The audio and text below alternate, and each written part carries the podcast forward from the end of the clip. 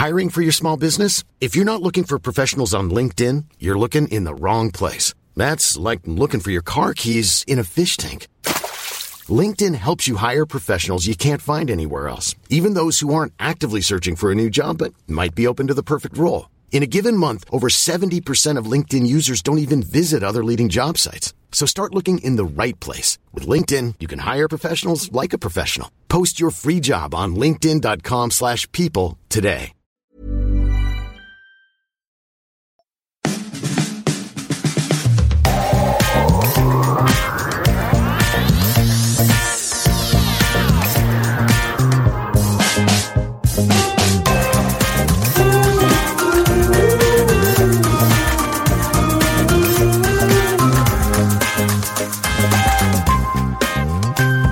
Das ist Feminismus mit Vorsatz, der Podcast rund ums F-Wort mit mir, Laura.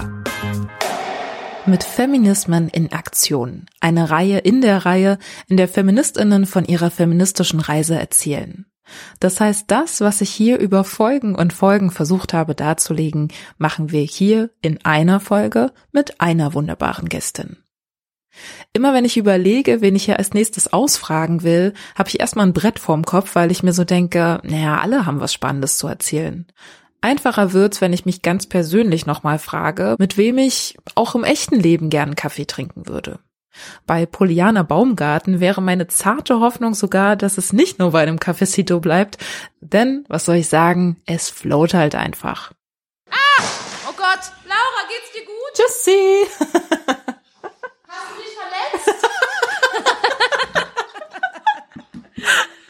Ja, und der Humor stimmt auch.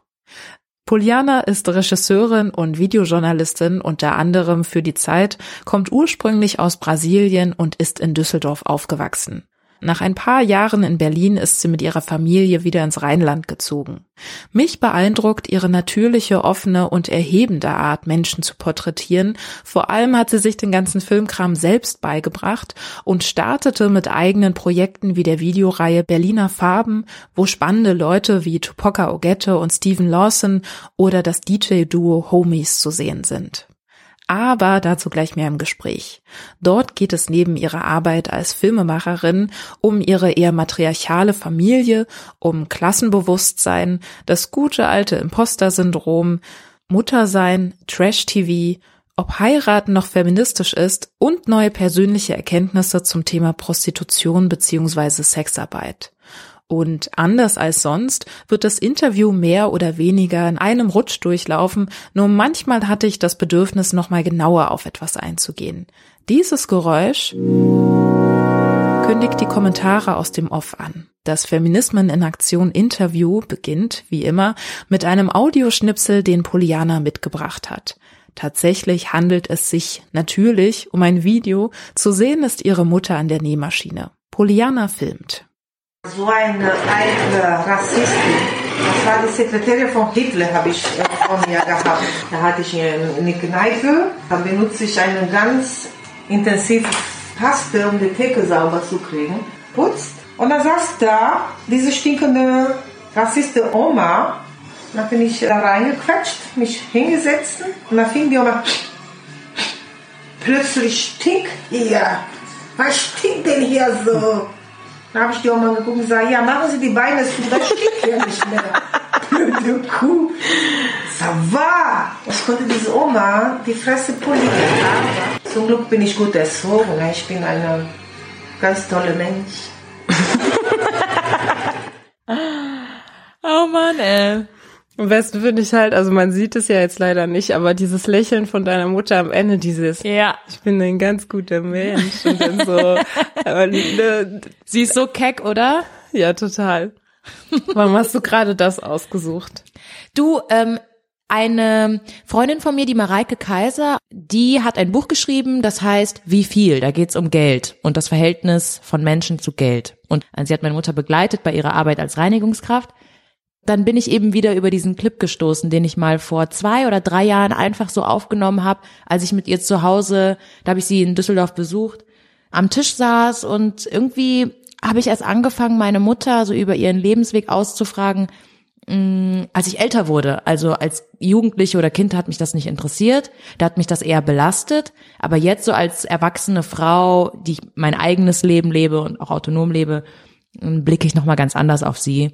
Und deswegen fand ich diesen Clip halt so bezeichnend, weil er so viel einfängt über ihr Leben und ihr Wesen. Sie einfach so eine resiliente Frau ist, die vor allem Humor als Überlebensstrategie benutzt. Also wenn man diesen Clip sieht oder hört, wir lachen, wir amüsieren uns, aber dahinter steckt ja eine tief traurige Geschichte, ne? Und das ist auch ein Trauma, das meine Mutter mit sich rumträgt. Sie arbeitet nach wie vor als Reinigungskraft, arbeitet mit sehr starken Putzmitteln für sehr reiche Menschen. Das heißt, sie ist immer in der direkten Konfrontation mit Reichtum und mit dem, was sie nicht hat. Und das belastet sie halt auch, da, nach diesen Putzmitteln zu riechen und so. Und wenn du die Tasche meiner Mutter öffnest, siehst du da zwei, drei verschiedene Parfums und sie sprüht sich auch immer ein mit Parfums und es ist ja auch immer ganz wichtig, nicht zu stinken, auch nach Schweiß zu riechen. Und auch wenn sie reinkommt, sagt sie immer, oh Polly, kannst du mal kurz riechen, stinkig, stinkig. Und das ist ein, ein richtiges Trauma, das sie hat eben durch diese Arbeit ne? und diese Herabsetzung auch im öffentlichen Raum. Ich meine, wie respektlos kann man sein, dass man in eine Bahn steigt und dann eine schwarze Frau anguckt und die offensichtlich nach Reinigungsmitteln riecht. Also ich diese diese diese Oma, meine Mutter hat sie ja, wie hat sie sie genannt? Hitlers Sekretärin. Hitlers Sekretärin, ja, genau. ähm, das, und ich finde das einfach so krass, wie schlagfertig man dann in dem Moment ist und dann diese Frau, also das so doppelt und dreifach zurückgibt. Das finde ich einfach so ein, eine bewegende Erzählung aus ihrem Leben. Und ähm, ja, das hat mich auf jeden Fall total geprägt. Und bei jedem neuen Hinhören prägt mich das nochmal neu. Und was erklärt dir das so ein bisschen? Also wenn du das siehst, was genau ist das, was dir dann so sagt, ah, deshalb bin ich so, wie ich bin?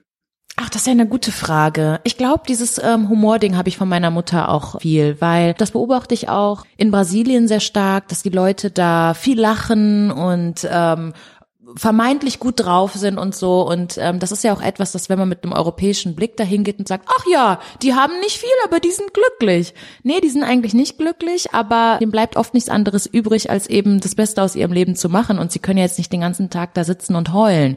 Und manchmal ist es einfacher, auch Dinge zu verdrängen. Also ich muss ganz ehrlich sagen, klar, wir leben jetzt in so einer Gesellschaft, in der gesagt wird, ja, jeder braucht Therapie und man muss äh, irgendwie das innere Kind heilen und dies und das. Aber nicht alle Menschen haben Ressourcen dazu. Nicht alle Menschen haben die Kapazitäten und können irgendwie wegen Depression und Burnout sich aus ihrem Job zurückziehen und sich auf sich konzentrieren und heilen. Viele Menschen leben in Armut und leben mit so viel Care-Arbeit, mit Angehörigen, die sie pflegen, viele Kinder und so weiter. Also nicht jeder hat auch die Kapazitäten irgendwie, sich mit seinen Wunden und Verletzungen und Traumata zu beschäftigen. Und oft ist Humor und Verdrängung die einzige äh, Hilfe, die man sich auf die Schnelle irgendwie holen kann. Das merke ich bei mir auch. Also, und ich bin bei weitem viel, viel privilegierter als meine Mutter aufgewachsen ist. Ich, ich sehe das so als Kontinuität, so auch in unserer Familie, dass ähm, viel gelacht wird, aber auch so Tränen geweint werden. Also, also Freuden, also statt Freudentränen beim Lachen, Tränen des Schmerzes, aber man verdeckt das so, ne? Und wie gehst du damit um, weil du jetzt sagst, du bist sehr viel privilegierter aufgewachsen im Vergleich zu deiner Mutter? Das kann ja auch zwischen einem stehen, so unterschiedlich aufzuwachsen und irgendwo auch dann unterschiedliche Lebensrealitäten zu haben. Dennoch seid ihr ja so verschmolzen irgendwo. Also ihr gehört ja, ja irgendwie zusammen. Das ist zumindest mein Eindruck, dass sie sehr Total. prägend für dich ist und war. Absolut. Ähm, ja, ähm, also äh, zwischen uns würde ich nicht sagen, aber ich, ich merke irgendwie auch mit, mit jeder neuen Erzählung von ihr, wie krass sie aufgewachsen ist. Also wir saßen letztens auch irgendwie bei mir zu Hause und wir haben im Garten so eine kleine Holzhütte, so ein, so ein wie so ein Kabuff, also so, so eine Holzhütte, wo so Werkzeug drin steht. Und dann meinte sie zu mir so ganz beiläufig, ja, in sowas habe ich auch mal gewohnt. Und ich so, hä? Wie? Sie so, ja, ähm, da gab es in Brasilien die Zeit, da waren so ganz viele Grundstücke frei und du konntest dir dann so eine Holzhütte bauen und musstest die halt besetzen für ein Jahr und dann konntest du zum Standesamt gehen und das beantragen als dein Grundstück. Und dann hat meine Mutter zu mir gesagt, weil meine Mutter hatte 14, 15 Geschwister ungefähr, ich weiß nicht, wie viele sie insgesamt waren, aber es waren sehr viele. ja, Sarah, du wohnst da jetzt. So mit 16 musste sie dann ein Jahr in dieser Hütte wohnen, ohne Strom, ohne Wasser, um eben dieses Grundstück zu besetzen.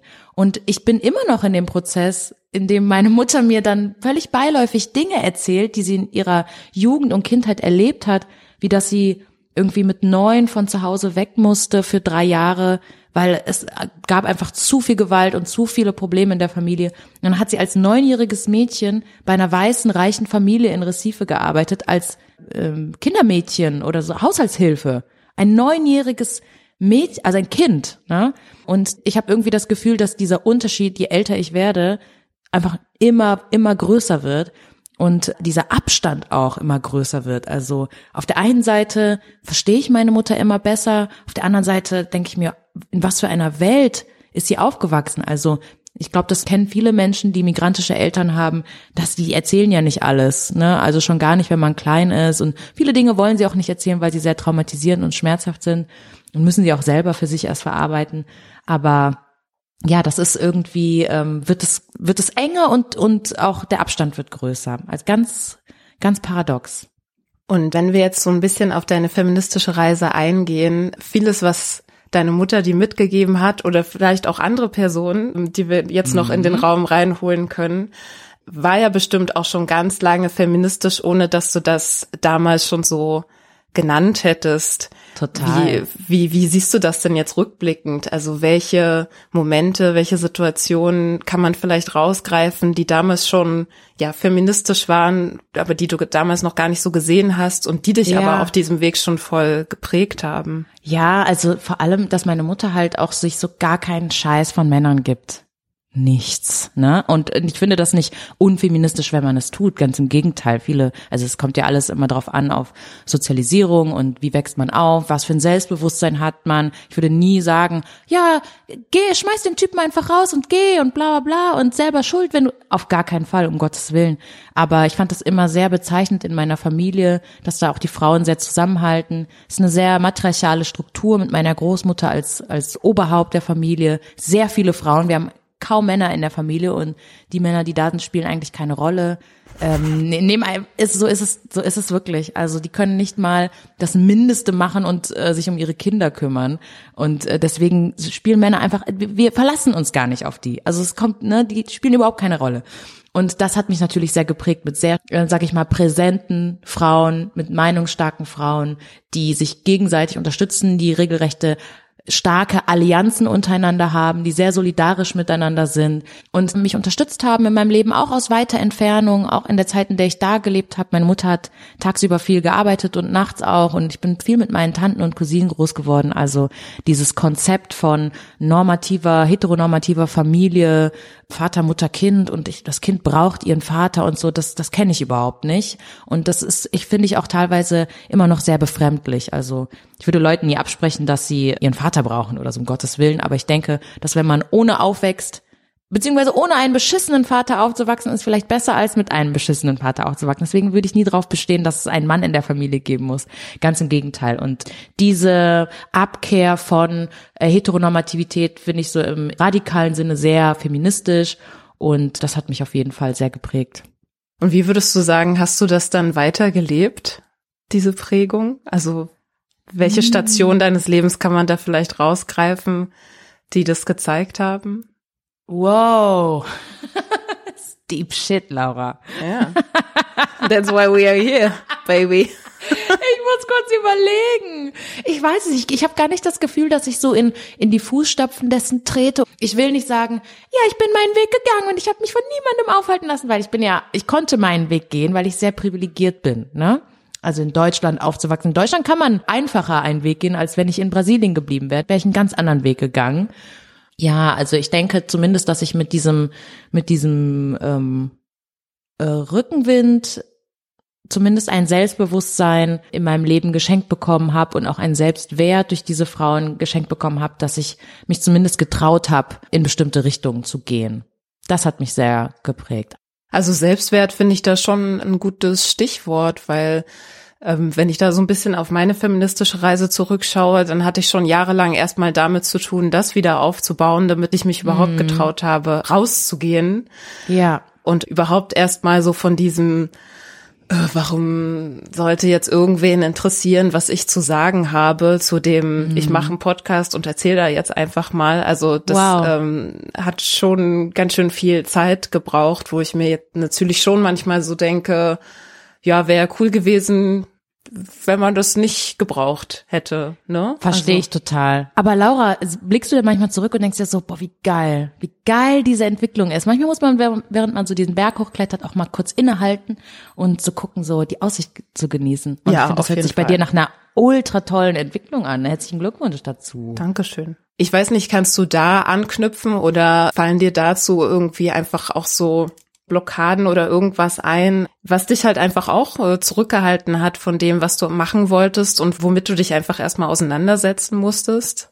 Ja, auf jeden Fall. Also es war ja auch äh, grundsätzlich überhaupt Abitur zu machen, auf ein Gymnasium zu gehen und so. Das wurde mir irgendwie von allen ausgeredet, außer meiner Mutter, die sehr daran geglaubt hat. Aber auch später so im Job, klar, also da, das, das sind permanent Leute, die einem das Gefühl geben, dass man ja, ich habe jetzt zum Beispiel keinen Film studiert oder ich war jetzt auch nicht auf einer Journalistinnenschule oder so. Und ähm, es gibt Leute, die darauf bestehen und sagen, nee, aber man muss das haben, weil sonst kann man das doch gar nicht lernen. Aber äh, man kann das lernen und ähm, diese Schulen haben ihre Berechtigung, absolut. Das ist natürlich auch eine Unsicherheit, die ich immer mit mittragen werde, zu denken, hm, kann ich das denn jetzt überhaupt machen, wenn ich das nicht studiert habe oder nicht auf so einer Schule war? Aber ähm, ich versuche einfach immer wieder mich auch an anderen Personen, die quer eingestiegen sind oder die aus anderen Perspektiven und Expertisen heraus diese Arbeit machen, ob es Journalismus ist, ob es Film ist und das auch als ähm, Reichtum zu sehen, also dass man nicht immer den gleichen Weg geht, sondern dass wir auch durch unsere Unterschiedlichkeit und durch unsere Pluralität etwas mitbringen in diese Branchen. Und das muss ich mir immer wieder vor Augen halten. Aber es gibt wirklich immer zu auch Situationen, wo ich mir denke, scheiße, also dieses typische Imposter-Syndrom, ne? Fuck, merken die dann jetzt, dass ich das nicht studiert habe, wenn ich jetzt irgendwie hier dieses Drehbuch abgebe oder dieses Konzept oder was auch immer. Aber bisher ist alles gut gegangen. Keiner hat was gemerkt. Vielleicht bist du ja doch gut. Vielleicht bin ich gut, Laura. Oh mein Gott. Wir gucken mal. Das hier angesprochene Imposter-Syndrom dürfte sich bereits in einer ganzen lila Podcast-Folge ausbreiten. Dort wird allerdings von Imposter-Phänomen gesprochen, um es nicht zu pathologisieren. Einfach weil es keine Krankheit, kein Syndrom ist, sondern eher ein gesellschaftliches Phänomen, das an Individuen beobachtet werden kann. Es meint dabei die Sorge, insbesondere im Berufskontext oder im akademischen Kontext jederzeit auffliegen zu können und als Hochstaplerin entlarvt zu werden, obwohl widersprüchlicherweise immer wieder Anerkennungen von außen, wie zum Beispiel gute Noten oder Beförderung eingeheimst werden. Das wird dann aber eher auf Glück oder Beziehungen zurückgeführt und nicht darauf, dass da vielleicht doch Wissen und Können dahinter stehen. Zumal Beziehungen haben, also Netzwerken können, ja auch eine Kompetenz ist. Wenn du dich in diesen hochstapelnden Gedanken wiedererkennst, hilft es ja manchmal schon, diese diffusen Gefühle benennen zu können und sich mit anderen darüber auszutauschen. Ansonsten besprechen Lena Sindermann und Laura Lukas in der Lila Podcast Folge mit Dr. Marlene Kollmeier auch noch ein paar weitere Tipps. Den Link zur Folge findest du wie immer in den Show Notes. Aber erzähl doch mal, wie ist es denn dann überhaupt dazu gekommen, dass du Filme machst? Also ich habe in den Medien gearbeitet, sehr früh auch schon, aber immer so als assistierende Kraft, war dann irgendwann beim WDR als studentische Hilfskraft, habe da Kabel gehalten während der Sendungen, habe ähm, dann irgendwann die Assistenz der Aufnahmeleitung gemacht, also im Studio dann zu sagen, noch zehn Sekunden, noch drei Sekunden, und sowas, ne? Also, und dann bitte auf Position eins musste der die ModeratorInnen rumscheuchen und so. Und in dieser Zeit habe ich mich dann irgendwie sehr viel mit struktureller Gewalt auseinandergesetzt und wollte in, im deutschen Diskurs mal mich irgendwie über Rassismus informieren und wie Rassismus funktioniert und wie Leute das hier erleben und habe irgendwie nichts gefunden. Das war 2015 und irgendwie ging gerade da so richtig das YouTube-Game los, aber für mich. Ich, für andere Leute wahrscheinlich viel früher. Aber ich bin Boomer und deswegen habe ich es erst später ähm, kennengelernt. Und dann habe ich gedacht, ey, mach's doch selbst. Mach doch selbst mal so einen kleinen Film, wo du Leute, die du kennst, interviewst und fragst, wie die das so erleben. Und dann habe ich das einfach gemacht und dabei habe ich erst gemerkt, dass ich eine Leidenschaft dafür habe, dass ich eine Leidenschaft für Film habe, für Ästhetik, für Visualität, für auch diesen Tanz zwischen Film und Musik und die Erzeugung von Emotionen. Und das hat mich so angefixt, dass ich dann weitergegangen bin und weitergemacht habe. Ja, also es war eher das Bedürfnis aus einer inhaltlichen Auseinandersetzung. Das war da, bevor es um dieses ganze handwerkliche und visuelle ging. Also bisschen umgedreht, aber ja, das war der richtige Weg auf jeden Fall. Und wenn du so an dein Schaffenswerk, an dein bisheriges denkst, an welche Projekte denkst du besonders gerne? Oh, das ist eine gute Frage. Ich habe letztens nämlich mal so geguckt, was ich so gemacht habe bei meinem Zeit Online Autorinnenprofil und da waren Sachen bei, wo ich mir dachte, Alter, was geht bei dir? Also oder was ging bei dir? Ich habe jetzt zum Beispiel auch einen Beitrag gemacht über Zoophilie, also Menschen, die Tiere missbrauchen. Und aber was ich äh, so skurril an diesem Beitrag fand, ist, dass ich mit diesem einen zu vielen Typen mit seinem Hund einfach im Wald verschwunden bin. Und der meinte, ja, ich zeig dir hier hinten eine Stelle im Wald und komm mal mit. Und hier sind noch so viele Leute. Und ich bin einfach ohne Supervision, ohne irgendjemand, ohne alles, bin ich einfach mit diesem Typen im Wald verschwunden.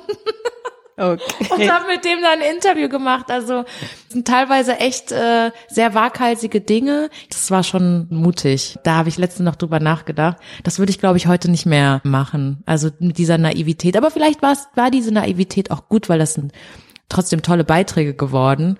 Man wird ja auch so ein bisschen ängstlicher mit dem Alter, ne? Ja, ich meine natürlich, ich beschäftige mich viel mit struktureller Gewalt. Ich habe, worauf ich sehr stolz bin, auch mit äh, meiner Freundin Elif Kütschük einen, einen tollen Film gemacht über schwarze Haarkultur und schwarzes Haar als Widerstand. Also was bedeutet es, schwarzes Haar zu tragen, vor allem offen zu tragen? Warum ist das ein Politikum und auch ein emanzipatorischer Akt, das zu tun? Das hat mir große Freude gemacht. Wenn ich einen Film von Poliana empfehlen darf, ist es Preta. Dort porträtiert sie einige Frauen aus ihrer Familie und zeigt, was es heißt, eine schwarze Frau in Brasilien zu sein. Neben der visuellen Schönheit des Landes konfrontiert Poliana also auch mit der harten Wirklichkeit, in der die schwarze Bevölkerung zum Großteil zu leben hat. Dabei kommt natürlich auch die angesprochene Überlebensstrategie zum Tragen, der Humor. Denn während die 78-jährige Benedita erzählt, dass ihr im Supermarkt Bompreso direkt die Security an den Hacken klebt, weil davon ausgegangen wird, dass sie sowieso kein Geld für den Einkauf haben kann, schallt das Lachen der anderen Frauen schon aus dem Hintergrund. Holly, das musst du umschneiden. Oma soll Supermarkt sagen und nicht Bompreso nennen. Oma, wenn diese Dokumentation in Brasilien läuft, da kommst du erst recht nicht mehr in den Bompreso. Ich wurde im Bompreso diskriminiert. Ich kam mit meinem Wägelchen und als ich anfing, meine Lebensmittel reinzulegen, wurde ich ständig vom Sicherheitsdienst verfolgt. Also schaute ich ihn an und fragte, willst du meine Einkäufe zahlen oder was? Das hat mir große Freude gemacht auf jeden Fall. Und ja, äh, bin jetzt gerade auch erst wieder eingestiegen bei Zeit Online, weil ich ja in Elternzeit war. Deswegen liegt das alles so ein bisschen zurück. Und dann geht's bald wieder los. Da sprichst du natürlich auch was an, was die Perspektive ja auch nochmal sehr ändern kann. Das äh, Mutter werden kann ich mir sehr gut vorstellen. Boah, ja, mega. Das ist doch noch so einiges Mann. anders rückt, als es vorher war. Auf jeden Fall. Was würdest du denn sagen? Also gerade in deinem feministischen Verständnis, kannst du das schon ja artikulieren, was sich da ändert durch dein Mutterwerden? Also ich finde, das Mutterwerden ist für mich, also es erlebt ja jeder Mensch irgendwie anders, aber für mich ist das so ein Bekenntnis zum Leben irgendwie. Ich muss jetzt hier sein, ich darf mich nicht aufgeben.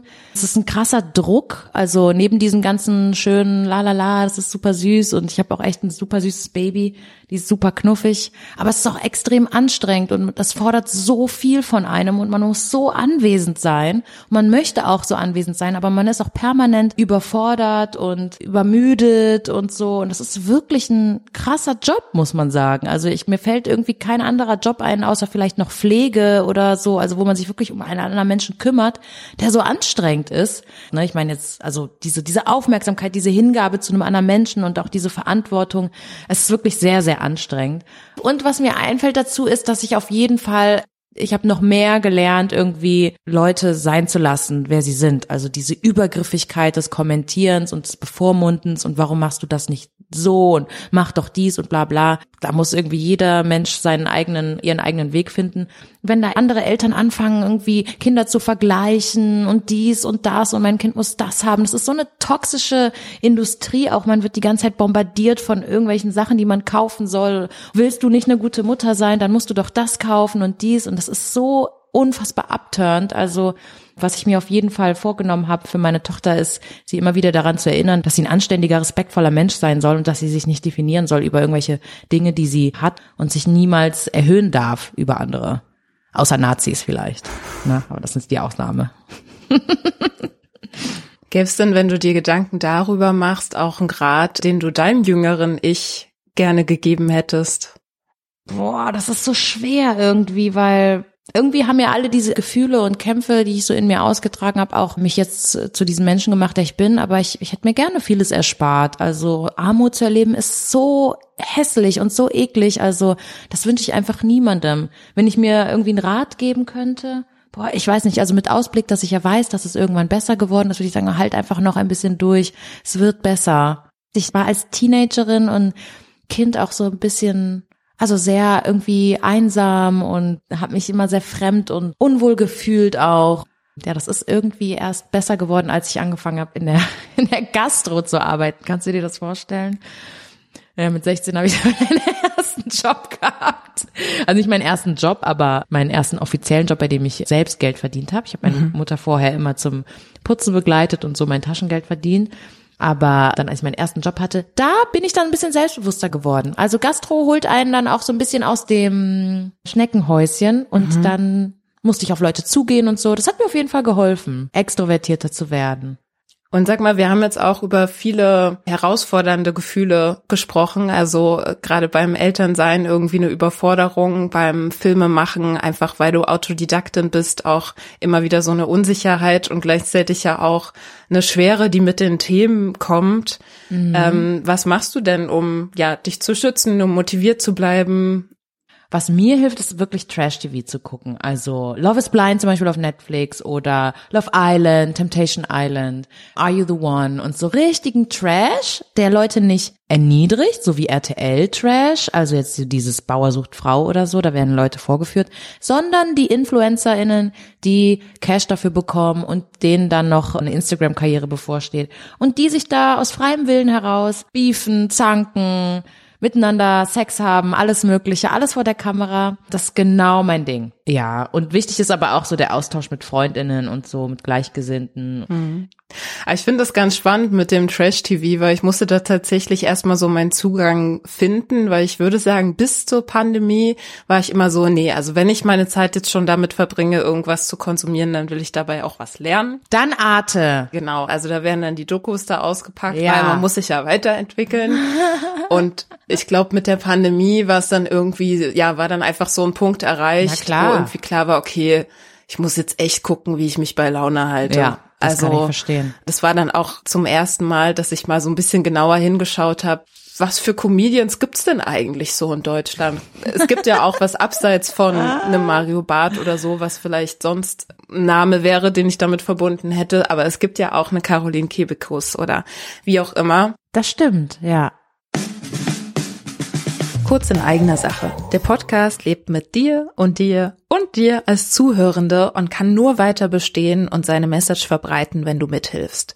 Deswegen tu mir den Gefallen und überleg nochmal, wer diese eine Person sein könnte, an den du den Podcast jetzt schicken könntest. Geht ganz schnell. Einfach kurz teilen. Einfach kurz teilen. WhatsApp, Instagram oder sonst wo. Du weißt schon. Danke, denn genau das hilft. Ich würde jetzt gerne mal zu dem Spiel, wie ich es genannt habe, übergehen. Ja. Und zwar läuft das so, dass ich den Anfang des Satzes immer gebe und du versuchst ihn zu vervollständigen. Okay, oh weia. Das letzte Mal, ach, das geht anderen auch so, dachte ich. Also ich habe jetzt meinen Führerschein gemacht mit 31 und ich bin da immer so ein bisschen nervös, immer noch. Und da dachte ich mir so, oh, das geht anderen ja auch so, weil es gibt Leute, die haben seit Jahren ihren Führerschein und sind noch nervös. Das finde ich total krass, dass man das auch so offen sagt. Finde ich super, diese Verletzlichkeit beim Autofahren. Sag mal, das letzte Mal wütende Feministin war ich. Bin ich? Bin immer wütend. Ich finde das wichtig, wütend zu sein. Wut ist doch wichtig, weil sonst, also ich will nicht resignieren und so. Das will ich mir auch nicht nehmen lassen. Worauf bist du denn wütend? Na, auf die scheiß Welt, aufs Patriarchat. Ich bin äh, wütend auf Liberalo-Feministinnen, die tun so, als wäre alles eine Wahl und man könnte sich alles aussuchen und an Selbstwirksamkeit appellieren. Das finde ich so, das ist so ein Zirkus. Also da komme ich nicht raus, mich aufzuregen. Mhm. Bist du nicht wütend? Ähm, das ist so eine Sache. Also irgendwie steht mir da immer so ein bisschen im Weg, dass dass ich immer so ein bisschen, naja, mir dann denke, oh, lohnt sich das jetzt da Energie drauf zu geben? Weißt ja, du? choose your battles, sagt man doch. Das auf jeden Ja, Fall. ja, ich reg mich auch nicht, genau. ich gibt auch Dinge, über die ich mich nicht mehr aufrege. Aber mir ist wichtig, dass ich mir auf jeden Fall einen bestimmte Grundschatz an Wut bewahre. Ja, und ich finde, das ist auf jeden Fall was, wo ich noch eher hinkommen muss tatsächlich. Ja. Also es ist so dieses eine, so ein bisschen auf Energiesparen zu gehen, also sich jetzt nicht über alles und jeden irgendwie aufregen zu wollen. Aber zum anderen, glaube ich, habe ich es noch gar nicht so, also habe ich das noch gar nicht so richtig zugelassen, tatsächlich wütend zu sein. Ich habe mit Edu so eine Folge über Allyship gemacht. Und da ist Wut eigentlich der Treiber, der uns auch in eine gerechtere Gesellschaft bringen würde, weil wenn man dann irgendwelche Situationen als Nicht-Betroffene mitbekommt und eigentlich als Ally irgendwie einschreiten Ja. sollte, wollte, wie auch immer, also man findet immer diplomatische Gründe, das nicht zu tun, weil man sich dann irgendwie einredet, naja, das wird schon irgendwie seine Richtigkeit haben oder Ja. okay, das ist jetzt diese eine Situation und ich kenne ja gar nicht alle Fakten, die ich jetzt auswerten kann, um dann herauszufinden, ob ich da jetzt eingreife oder nicht. Ja. Aber wenn ich mich von vornherein einfach nur auf dieses Gefühl von, es kann doch nicht wahr sein, es kann doch nicht sein, dass ich jetzt hier zum zehnten Mal sehe, wie die Polizei am Ostkreuz äh, schwarze Menschen filzt, so, Ja. das ist doch das, worauf ich dann reagieren sollte und nicht dieses Ja. Hang, hang, hang. Naja. Genau, dieses Zögerliche ist ja genau das, was irgendwie abhält, tatsächlich mal Total. voranzukommen. Absolut. Ich denke schon, dass es vielleicht wichtig ist, auch wie du sagst, sich so zu gegenwärtigen, was hat Priorität und was nicht. Ja. Ich mach mal weiter. Yo. Und zwar das letzte Mal gefragt, ob das jetzt noch feministisch ist, habe ich mich. Das ist ja eine witzige Frage. Ich glaube, als ich geheiratet habe, weil ich das so als äh, so richtig bürgerlich romantisches Bekenntnis zueinander verstanden habe, aber es ja auch nicht ist, ne? Also heiraten ist ja auch was hochpolitisches und ja, also ich kann total verstehen, dass da Feministinnen oder Menschen sagen so, das würde ich niemals machen, das ist super bürgerlich und schließt andere Menschen aus und wertet dich als Frau irgendwie herab oder so, als steuerlich, strukturell, wie auch immer weiß ich nicht. Ich fand schön, das zu machen. Also es war, war wundervoll. Aber ich habe mich natürlich auch gefragt, so, da gibt es bestimmt durchaus berechtigte Kritik dran. Oder weißt du? Ja, so, das war so. Aber was hat dich denn dann dazu, ja, überzeugt, das trotzdem zu machen? Du, es war auf der einen Seite dieses Bekenntnis zueinander und auch einen gemeinsamen Namen zu haben. Also ich arbeite unter meinem Namen Baumgarten weiter, weil ich mir unter meinem Namen Baumgarten was aufgebaut habe. Aber das ist der Name meines Stiefvaters, den ich angenommen habe, als ich sieben war. Und mein Name, da Silva, das ist eigentlich auch, das ist auch kein Name, der mir so Identität gibt oder so, weil das ein Name aus der Kolonialzeit ist und da eigentlich nur Kolonialgeschichte drin steckt und jede zweite Person in Brasilien heißt da Silva. So ist es. Da Silva ist der häufigste Nachname Brasiliens. Auch der nun wiedergewählte Präsident Lula heißt so. Da Silva bedeutet schlichtweg vom Wald und ist ein Name, der, wie sollte es auch anders sein, von portugiesischen Kolonialisten mitgebracht wurde. Und das fand ich einfach schön, auch besonders so als kleine Familie einen Namen zu haben, sich gemeinsam was aufzubauen und da so als eingetragene Allianz irgendwie zu funktionieren. War ein schönes Ritual einfach, ne? Ich meine, man könnte das auch ohne diesen ganzen bürokratischen Scheiß machen. Weil ich musste ja dann irgendwie aus Brasilien während Corona so eine Apostille haben, weil brasilianische Frauen keine deutschen Männer heiraten dürfen, ohne dass sie so ein wirkliches Geburtsurkunde zertifiziert haben mit dies und das und das. Also man erlebt da schon auch so, wie diskriminierend das eigentlich ist, ne? Aber wir haben es trotzdem gemacht und das, das hat sich richtig angefühlt. Voll gut. Ich arbeite an einer Folge übers Heiraten, wo Sehr spannend. ich auch mal so ein bisschen in diese ganze Gesetzeslage und so, was man da eigentlich unterschreibt. ja, voll. Ich habe da ehrlich gesagt, habe ich mich da gar nicht mit befasst. Ne? Also super naiv. ja, ich glaube, das machen die wenigsten, genau. Ja, deswegen ist, ist das auch der Moment, wo ich mich gefragt habe, ist das noch feministisch? Was tue ich hier eigentlich? Wird schon gut gehen. Genau. genau. Ich versuche dazu mal so eine Servicefolge zu machen. Ja, geil.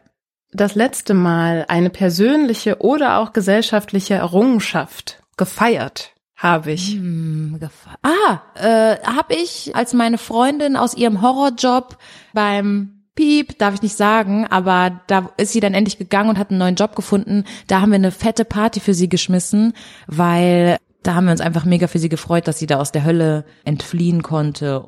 Hast du auch so viele Freunde und Freundinnen, die sich so schwer tun mit Kündigen? Ja, voll. Total. Also dieses, äh, ich kann das total verstehen. Ich äh, fühle mich auch immer auch so sehr existenziell bedroht irgendwie, auch wenn ich mich nur krank melden muss. Und das ist einfach, glaube ich, ein massiver Druck, gerade auch wie so sich die Welt immer weiterentwickelt, den Mut zu haben, nö, ich mache jetzt irgendwie was anderes oder ich orientiere mich um. Ich glaube, das fällt vielen Leuten schwer, je nachdem, wie man geprägt ist. Also wenn man irgendwie mal existenzielle Ängste hatte, dann hat man einfach eine Panik davor, wieder dahin zurückzukehren. Ja. Ich guck mal so ein bisschen, was ich dich noch so fragen möchte. Wo stehst du denn eigentlich gerade? Darf ich dich das fragen? Wo stehst du denn gerade in deiner feministischen Entwicklung? Weil wenn du ja immer mit Feministinnen sprichst oder Menschen, die sich als Feministinnen verstehen, gab es für dich jetzt zuletzt irgendwie eine besondere Erkenntnis? Also ich glaube bei mir, genau, also lange war es ja sehr persönlich, an sehr persönlichen Fragen entlang und wie ich mich irgendwie so als Feministin positioniere. Und jetzt weite ich das so ein bisschen aus, also dass ich einfach auf anderer Ebene schaue, was bedeutet das zum Beispiel jetzt auch in Sachen Außenpolitik oder so, ne? Also dass ich da halt die Diskurse verfolge, was macht da jetzt eine Annalena Baerbock oder also gestern habe ich so ein Panel von Damigra verfolgt, wo die auch Ja. echt ganz spannende Leute eingeladen haben und da merke ich einfach so, also ich komme kaum hinterher. Ich verstehe davon wirklich noch sehr wenig, aber ich habe zum Glück jetzt da so ein bisschen mehr Geduld mit mir, dass ich da nicht gleich in dieses, oh, bin ich jetzt doof dafür, okay, da kann ich ja auch gleich lassen, sondern einfach so, okay, das ist jetzt halt ein neues Thema. Ich habe nicht Politikwissenschaften noch Diplomatie oder irgendwas studiert. Ist klar, dass ich da jetzt nicht gleich alles Ja, checke und total. je öfter ich mir da Genau. jetzt aber irgendwas reinfahre, desto schneller werde ich ja auch merken, ah, okay, das habe ich beim Center for Feminist Foreign Policy auch schon gehört. Und ah, jetzt reden die hier bei Dami gerade auch wieder drüber und so und so langsam habe ich den Eindruck, dass ich so ein Grundgefühl dafür bekomme, womit sich die Leute da eigentlich so beschäftigen, die so feministische Außenpolitik betreiben wollen. Ja. Ähm, aber es ist auf jeden Fall noch ein Weg. Ey, das ist ein mega krasser Weg. Ich kann dir nur empfehlen, ich weiß nicht, ob du sie vielleicht sogar kennst, aber Nicole Schöndorfer hat ja den Podcast Darf sie das gehabt ganz lange. Und da geht sie ja auch richtig so in feministische Theorie rein. Und das sind auch Folgen, die muss man teilweise mehrmals hören, aber ich finde, sie macht das sehr gut. Das hat mir auch sehr, sehr geholfen, viele Dinge zu verstehen. Ja. Also, ähm, was war das? Ach, boah, weißt du was? Ein Podcast, boah, den muss ich dir empfehlen, den muss ich dir später schicken. Der hat mich so erleuchtet.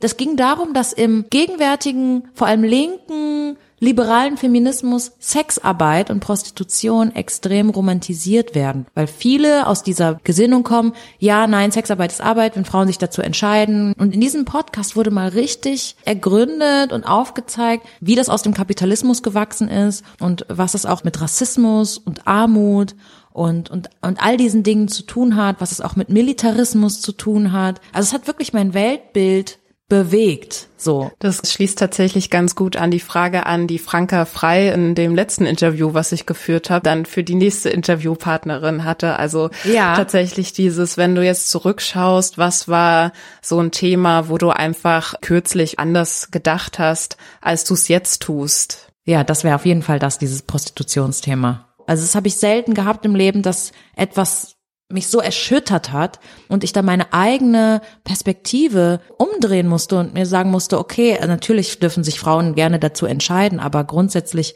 da kann ich auch nur Huschke Mau empfehlen, eine krasse Aktivistin, die selbst als Prostituierte jahrelang gearbeitet hat, die wirklich großartige, wichtige Arbeit macht, auch zum Thema Prostitution und auch wie Prostitution im Feminismus verhandelt wird, sehr differenziert, sehr radikal, auch also so an die Wurzel gehend, hat mich komplett verändert in meinem Denken. Aber kannst du das nochmal ausführen? Also wie hast du vorher drauf geguckt und wie jetzt? Also meine Position vorher war, Sexarbeit ist ein ganz normaler Job und man kann sich da eben zu entscheiden und fertig. Und deswegen sollte man das auch nicht verbieten und so, weil warum, warum soll man das verbieten? Vor allem verbieten im Sinne von, wer wird eigentlich kriminalisiert? Und das ist ja jetzt so, dass die Prostituierten kriminalisiert werden. Aber was viele AktivistInnen fordern, ist eben, dass es ein Gesetz gibt, das die Freier bestraft, weil die Freier nicht voraussetzen können, dass in irgendeiner Form ein Konsens bestehen kann, vor allem bei Prostituierten, die jetzt, sage ich mal, in Laufhäusern, in Bordellen arbeiten, weil die eben in einem starken Abhängigkeitsverhältnis zu Zuhältern arbeiten, weil die oft Entführte sind, Frauen, die existenziell am Ende sind, Frauen, die aus anderen Ländern verschleppt wurden. Es spielt immer auch eine rassistische Ebene mit, weil das eben Frauen oft sind. Sintiza und Romnia, schwarze Frauen vom afrikanischen Kontinent, Frauen aus Südamerika, Frauen aus Osteuropa und die eben auch durch Schulden in den Bordellen in eine Abhängigkeit geraten, wo sie sich gar nicht mehr freikaufen können, viel Gewalt erleben, viel Drogen erleben und das einfach eine Branche ist, in der die Frau keinerlei Freiheit ab einem bestimmten Punkt haben kann. Also es gibt wohl irgendwie ein Prozent oder so, die das wirklich selbstbestimmt machen können mit OnlyFans und was weiß ich was und die das auch als feministischen Akt verstehen dürfen, aber dass doch die Branche an sich und die Gesetzlage so sein sollte, dass die Freier da ins Visier geraten und diese Idee von Konsens in diesen Räumen nicht existieren kann. Und in diesem anderen Podcast, über den ich gesprochen habe, da zeigte eben, dass Sexarbeit auch im Patriarchat, in der Gesellschaft, in der wir leben, auch etwas ist, das Männern zur Verfügung gestellt wird. Auch zum Beispiel im Militär, also bei der amerikanischen Stützpunktpolitik sieht man, dass den Männern da die Möglichkeit zu Prostituierten zu gehen zugesprochen wird und das in Ländern, wo Prostitution eine absolute Katastrophe ist, wie auf den Philippinen oder so. Da gibt es, ne, und die Männer können sich da an den Frauen austoben, ohne dass jemand diese Frauen in irgendeiner Weise beschützt. Und das ist einfach ein massives Problem. Da ist Poliana zum Schluss nochmal mit einem ordentlichen Brett um die Ecke gekommen, denn schließlich spaltet kaum ein Thema den feministischen Diskurs mehr als die Diskussion rund um Prostitution bzw. Sexarbeit. In Folge 15 bin ich da schon mal am Rande drauf eingegangen. Zur Vertiefung habe ich dir zwei von Poliana empfohlene Podcast-Folgen von 99 zu 1 in die Shownotes gepackt, außerdem ein Dieb- und Deutlich-Video mit der Ex-Prostituierten und Aktivistin Huschke Mau, eine gut recherchierte lila Podcast-Folge zum Thema und Justitias Töchter haben auch schon was Hörbares dazu gemacht. Als ich mir das alles angehört habe, musste ich zunächst damit aufräumen, dass ich keine Berührungspunkte mit Prostitution oder Sexarbeit habe. Denn die Wahrscheinlichkeit für uns alle ist hoch, dass wir Bekannte haben, die sich Sexarbeit oder Prostitution kaufen. Und da Sexarbeit Pornografie mit einschließt, bin ich auch Konsumentin, egal wie feministisch die Filme auch sein mögen. Mein Eindruck nach all diesen Podcast-Folgen zum Thema ist, Dreh- und Angelpunkt in der Diskussion ist die Freiwilligkeit. Wie freiwillig sich Menschen prostituieren oder Sexarbeit verrichten, ist aber zum einen sehr individuell und zum anderen nicht im luftleeren Raum zu bestimmen. Was ich damit meine, ist, dass ich zwar individuell davon ausgehen kann, etwas freiwillig zu tun, wenn ich mir dann aber über meine Abhängigkeit von zum Beispiel Geldverdienen bewusst werde, wird's schon wieder fraglicher, wie freiwillig ich dann wirklich Dinge tue, um dieses verdammte Geld zu verdienen. Nach dieser Logik kann von so richtig schöner, sexpositiver Freiwilligkeit also nur in sehr privilegierten Sphären ausgegangen werden. Poliane erzählte jetzt von einem Prozent. Ich persönlich würde bei diesem Thema keiner Statistik trauen, weil Dunkelziffern da einfach immer riesengroß sind. Ich glaube aber sehr wohl, dass diese privilegierte Sphäre sehr klein und die Welt der Ausbeutung sehr groß ist. Und was hast denn du gerade noch so persönlich vor? Also woran arbeitest du gerade? Ja. Worauf hast du noch Lust? Und vor allem, äh, wie kann man dich vielleicht auch supporten? Ach süß. Also supporten könnt ihr mich einfach, indem ihr mein Instagram folgt und mein PayPal ist, äh, nein, Spaß, um Gottes Willen. Nee, mir geht's gut. Also ich arbeite seit längerer Zeit schon an einem Dokumentarfilm über Samuel Mefire. Das war der erste schwarze ostdeutsche Polizist und das ist ein Dokumentarfilm, der entsteht als letzte Folge einer insgesamt achteiligen Serie, die heißt Ein Sachse, gibt's dann hoffentlich nächstes Jahr irgendwann auf Disney Plus zu sehen und arbeite nach wie vor auch im Videoteam von Zeit Online und bin da sehr glücklich. Das ist ganz spannend, was du erzählst über den schwarzen Sachsen, weil da ist ja dann quasi auch eine Perspektive drin, die du jetzt als jemand, der in Westdeutschland aufgewachsen ist, nicht so direkt am Start Ey, hat. Also wie, wie Ja. ähm, gehst du damit um? Ich hatte keine Ahnung. Ich hatte keinen Plan. Ich war wirklich so ignorant und arrogant auch. Ich dachte immer so, ja, okay, aus Ostdeutschland wurde dann irgendwann ganz Deutschland. aber das war mir wirklich gar nicht bewusst. Also das war jetzt sehr überspitzt gesagt, aber wie wichtig das auch war für diesen Menschen an Sozialismus festzuhalten, weil danach diese Baseballschlägerjahre folgten und er einfach zu Jagdwild wurde. Und das war so krass und auch, dass da so eine Zeit des absoluten Chaos war, wo ähm, die neue Verfassung noch nicht in Kraft getreten ist und das waren dann so Übergangsjahre der Gewalt und das war mir überhaupt nicht bewusst, auch so, dass in den Schulen irgendwie, ich habe da überhaupt nichts drüber gelernt. Nicht. Nischt. Und das, äh, das ist schon schade. Ja, aber gleichzeitig finde ich das einfach so toll, also an allen Sachen, die du machst, dass man diese Offenheit, mit der du an die Themen und an die Dinge gehst, einfach total merkt und so dieses Ja. fragende, ja, dir beibehältst und da auch immer wieder schaffst, neu drauf zu schauen. Danke für dieses süße Feedback. Das, das, das nehme ich mir zu Herzen, weil das ist auch das, was mir in meinem Job Spaß macht. Ich möchte halt bei jedem Beitrag irgendwie was Neues erzählen können. Und auch mit dem, also du hast es selber in einem Interview, was ich von dir gehört habe, so genannt, mit diesem erhebenden Blick, also dass du vielleicht die Kamera auch eher mal so Ja. bisschen zumindest weiter von unten hältst, damit die Genau. Leute größer erscheinen. Ja. Als jetzt irgendwie ja von oben Genau, herab. ja. ja, fand ich total spannend und auch im To Podcast mit Tupoka Ogette, sie hat das auch noch mal so schön formuliert, was diese Perspektive, diese Aufnahmen von dir mit ihr machen. Du hast ja selber mit Tupoka auch schon Aufnahmen gemacht, also sie konnte da ja auch total den Vergleich ziehen, wie es eben ist, wenn du das machst Na, und wie es halt ist, wenn da die Ja. große Set-Crew mit vielen weißen Männern und riesengroßen Kameras irgendwie ankommt. Ja. Und also ich bin dir auf jeden Fall sehr dankbar, dass du da deinen Weg gefunden hast, das tatsächlich umzusetzen, weil letztendlich sind die Bilder, die du machst, also eigentlich ist das das Normale.